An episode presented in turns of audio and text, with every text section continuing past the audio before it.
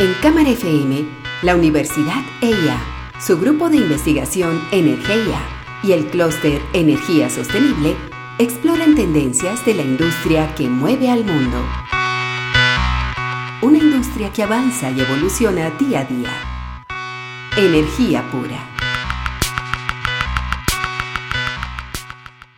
Santiago Ortega y Andrés Jaramillo, ingenieros, conducen Energía Pura.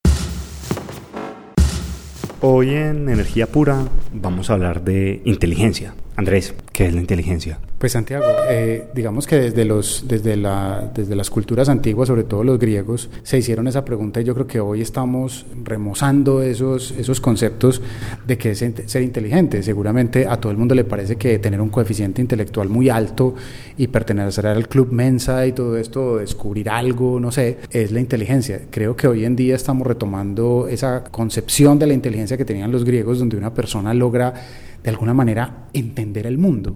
Claro, porque es que el entendimiento del mundo no es únicamente el ser capaz de resolver problemas, que es lo que mide el coeficiente intelectual, sino la forma como uno se relaciona con él físicamente o incluso personal e interpersonalmente. Hay, digamos, varios tipos de inteligencia y la inteligencia es uno de esos, una especie de valor contemporáneo que le damos a todo. A nosotros nos gustan las cosas inteligentes. Cuando vamos a admirar a alguien, dice, no, es que esta persona es muy inteligente. Claro, y, digamos que hoy en día el concepto es todavía más potente por la gran cantidad de información que hay disponible. Antiguamente la inteligencia estaba asociada a personas que podían tener recursos como libros, como bibliotecas, etcétera, pero es que hoy eso ya está a la vuelta de la esquina. Es decir, si una persona entra a YouTube, pues puede ver un, un video de música popular, pero también puede tener toda la colección de Bach a su disposición. Además que es que ya el inteligente pasó a otro nivel. Ya no estamos hablando de que hay solamente personas inteligentes, sino que hay teléfonos inteligentes, ciudades inteligentes e incluso redes eléctricas inteligentes. Claro, y digamos que es un concepto que emergió, hablando de redes inteligentes, es un concepto que emergió hace más o menos 15 años. Un profesor de la Universidad de Iowa decía algo muy bonito, era que la, la red inteligente es la red eléctrica que se comunica. Es decir, hasta hace 15 años las redes de energía solamente transportaban electrones, transportaban energía.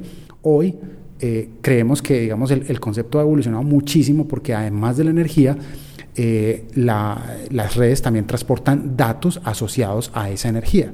Y hay algo adicional, y es que las redes, a pesar de producir estos datos y de transportarlos, los terminan usando para tomar decisiones, ¿cierto? Entonces ya también tenemos inteligencias artificiales que terminan optimizando de acuerdo a los datos que les entran y empezamos a ver que ya hay otro nivel de potencia. Cuando nosotros teníamos un teléfono, un teléfono servía para transportar una señal de datos de un lado al otro, pero cuando el teléfono empieza a ser programable, a, poder tomar decisiones, a poder enviar datos, enviárselos a alguien más, coger esos datos y procesar información, ya vemos que el simple, la simple telefonía no es suficiente para, digamos, describir todo lo que hace un smartphone. Un dato muy simple, eh, el teléfono nos está enviando una cosa que entró a nuestras vidas y que nosotros nunca la, advertimos, y son las notificaciones. Es decir, hay un algoritmo inteligente que me está notificando de los cambios que, que están pasando en el mundo. Eso lo vamos a hablar más tarde en esta semana en la que hemos dedicado a la inteligencia. Cuando hablamos de inteligencia y energía, es inmediato pensar en el concepto de redes inteligentes, que son estas redes que toman decisiones por sí mismas y que son más eficientes y más confiables que las redes actuales. Pero exactamente en qué consisten las redes inteligentes, hablamos con Viviana Sáenz y Mauricio Riveros de The Carbon Trust para que nos explicaran cómo sería la red de Colombia si fuera efectivamente una red inteligente. La verdad es que hay distintas formas de responder, porque hay distintos niveles de red inteligente, pero pensando cuál es el objetivo de la red inteligente completamente desplegada, ese, ese objetivo, e, esa, ese futuro deseado, básicamente el usuario no sería solamente ya una persona que paga la luz según lo que consume, sino que también puede tomar decisiones de en qué momento consume y en función de esas decisiones tomar beneficios también. Puede tomar contratos en que en algún momento, por ejemplo, no consume de, de determinada... Eh, no, no consume su energía y por lo tanto tiene un beneficio al hacer eso, pero también si existe el máximo despliegue de, la capacidad posible de lo que son las redes inteligentes, puede suceder que ni siquiera sea que el usuario tome las decisiones, sino que los equipos estén programados para que automáticamente vayan disminuyendo sus consumos o se vayan desconectando según las necesidades de un operador, ya no necesariamente del sistema, sino que también más de operadores a nivel más pequeño, a nivel distribuido y quizás más pequeño. Entonces, es una gran red de intercambio de información y de mercado entre múltiples actores donde ya el usuario no solamente es un usuario pasivo que paga la luz al final del día, sino que puede tomar decisiones en qué momento consume y tomar beneficio en función de esas decisiones. Ahora, hablamos de usuarios en distintos niveles, ¿no es cierto? Puede haber usuarios que existen mucho más interesados en tomar esas decisiones, otros en realidad solamente tomar, eh, no tienen la capacidad de firmar contrato, pero al menos pueden firmar un contrato con un agregador y el agregador hace por ello el servicio y después solamente recibe el, los beneficios de, de, los resultados que hizo el agregador. Ok, pero si esto pasa, esto va a tener cualquier cantidad de disrupciones en temas de modelos de negocio, de digitalización, y el sector eléctrico va a ser muy distinto al sector eléctrico al que estamos acostumbrados. ¿Cuáles son como, esos grandes choques que estamos esperando que puedan llegar a, pasar? En efecto, la implementación de redes inteligentes va a exigir una transformación absoluta. Ya está sobre la mesa la discusión, eh, las resoluciones del Ministerio incluso le dan la facultad a la CREC de crear nuevos agentes si se requieren para la implementación de redes. Eso va a significar discusiones importantes sobre los negocios que hoy desarrollan los agentes que están ya eh, tradicionales, digamos, metidos en la cadena de valor. Sí se requiere esa transformación, no sabemos en cuánto tiempo, eh, pero definitivamente no es el sector que estamos acostumbrados a ver.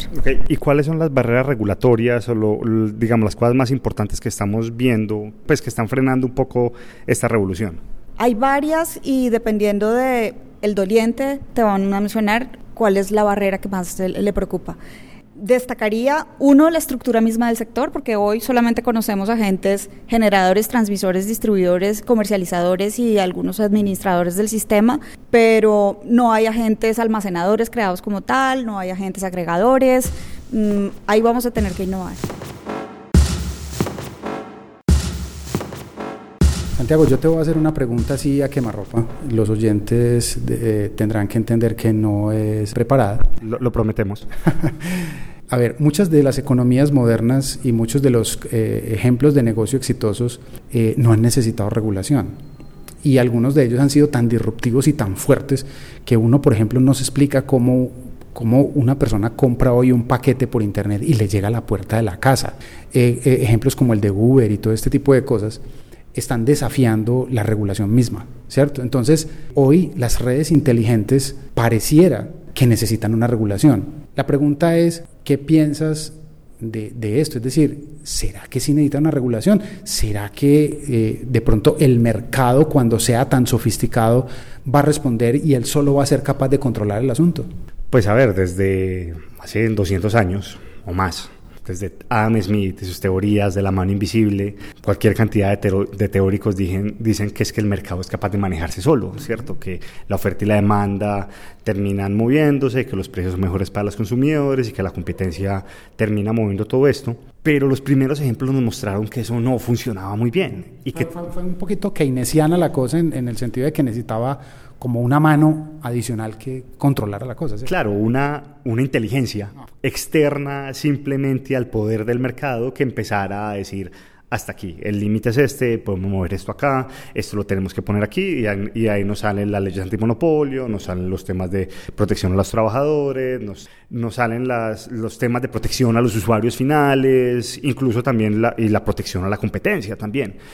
Entonces, el sector eléctrico pasó por ahí también, ¿cierto? Cuando empezamos a tener el sector eléctrico más grande, pues siempre había una superinteligencia que manejaba el mercado, que le ponía reglas y que empezaba a hacer todo ese tipo de cosas. Pero cuando, hoy en día, cuando empezamos a ver que las cosas cambian un poco, que el mismo mercado tiene mucha información, que muchas veces funciona automáticamente para muchas cosas y que los modelos de negocio se abren tanto, tanto, tanto, es muy probable que esa inteligencia central a la que estamos acostumbrados no nos funcione. Entonces, habría que pensar, tomar una, una, una opción un poco más inteligente en, términos de, de, gastar energía y esfuerzo. Puedo tratar de regularlo todo, pero hacer una carrera contra el tiempo, o puedo regular unos básicos y más o menos dejar que las cosas evolucionen solas. Y realmente la postura que tiene hoy la Comisión de Regulación de Energía y Gas, la CREG, va en esa línea. O sea, la propuesta que está haciendo, que han hecho los últimos comisionados y los últimos directores es justamente eh, tratar de simplificar la regulación, permitir que hacer ejercicios, permitir hacer pilotos regulatorios, es decir, hacer pruebas. Si la cosa no funciona, se puede desmontar rápido y, ensayar sin mayores eh, prejuicios pues, para el usuario final, pero eh, tratar de generar unos espacios de diálogo donde los mercados se puedan desarrollar. Andrés, ahora que hablabas de, redes inteligentes, decías que la red inteligente es la red que se comunica y para eso la red necesita datos. ¿Qué pasa con los datos de la energía? Claro, digamos estábamos acostumbrados a que, los elementos de la red eléctrica fueran pasivos, es decir, un transformador no genera datos. Pero hoy en día, como tenemos ya acceso a que esa información, que toda la información esté corriendo por todas partes, eh, todos los aparatos y todos los dispositivos de las redes eléctricas van a tener la capacidad no solamente de intercambiar energía, sino de estar emitiendo todo el tiempo cuánta energía están generando, consumiendo, cómo la consumen, para qué la consumen. Por ejemplo, en una casa, yo debería entonces tener eh, en un aparato que fuera capaz de detectar qué está prendido, cuánto consume, a qué hora consume y que el mismo aparato me diga Hoy, si usted cambia esto, pudiera disminuir en, esta forma el consumo y eso tendría un impacto económico. Eso para poner un ejemplo muy simple. Traslademos eso a un comercio o a una industria donde, donde la, energía es un insumo básico y donde es un elemento de trabajo importante y ni qué decir de un país. Eh, hemos dicho en otros programas que la energía más cara es la energía no servida, pero la energía más barata es la energía que se deja de consumir. Entonces, tenemos un espacio muy importante en eficiencia energética, electrificar mucho más la economía, pero consumiendo mejor. Y eso nos lo lo permite hacer nuestros datos. Es muy difícil, que vos o yo, incluso que somos unos ñoños de la energía, cuando tengamos los datos inteligentes empecemos a medir las curvas de consumo y miremos cuánto estemos consumiendo, porque eso en realidad quita tiempo y demás, pero igual vamos a tener unos datos que son valiosos y que si nosotros no vemos el valor de esos datos, pues en realidad alguien más los va a aprovechar. Creo que acá es súper importante mencionar que cuando hablamos de los medidores la gente pregunta, bueno, ¿quién va a ser el propietario y quién va a pagar? Pero ese costo es mínimo comparado con el costo de la información que ese medidor va a generar. Entonces, Big Data, Analytics, la que ahí la gran pregunta es quién es el dueño de esa información y si el usuario final en ese momento va entonces a a ser más activo vendiendo esa, esa, esa información que tiene un costo mucho, muy, mucho más alto que en realidad el aparato físico. Escuchábamos a Daniel Perdomo de Carbon Trust, una ONG británica eh, líder en temas de descarbonización. Y yo quiero hacer un, recalcar un, un, poco en esto, porque es que los negocios de los datos en energía nos sirven para hacer eficiencia energética, nos sirven para cambiar de electrodomésticos, nos sirven para mejorar nuestro consumo, para hacer respuesta a la demanda y demás pero también nos pueden llegar a servir o le pueden llegar a servir a alguien para hacer cosas totalmente distintas. Por ejemplo, hay un ejemplo en el Reino Unido que es una compañía que a partir de los datos de medidores se da cuenta si la nevera quedó abierta mucho tiempo o el horno está prendido mucho tiempo y eso termina convirtiéndose en alerta cuando los usuarios son adultos mayores, porque si se abrió la nevera puede que se haya caído, si el horno está prendido puede que no haya dado cuenta, entonces digamos es una forma también de usar datos energéticos para crear negocios nuevos. Claro, y lo que hacen justamente los científicos de datos modernos, estos matemáticos y estos jóvenes que están inventando esta disciplina, es hacer las correlaciones como la que estás diciendo, es decir, si hay un motor que está vibrando o que está consumiendo de cierta manera, ese motor está malo entonces me sirve para adelantarme y, no esperar a que el motor se destruya y sino eh, hacer las correcciones. Entonces el mensaje con el que queremos dejarlos es que para los industriales principalmente, que los que tienen el negocio en este momento es empiecen a saber cuánta energía consumen, empiecen a mirar esos datos y usen esos datos para transformar su negocio. En realidad es lo más inteligente que pueden hacer. Santiago Ortega y Andrés Jaramillo, ingenieros, conducen Energía Pura.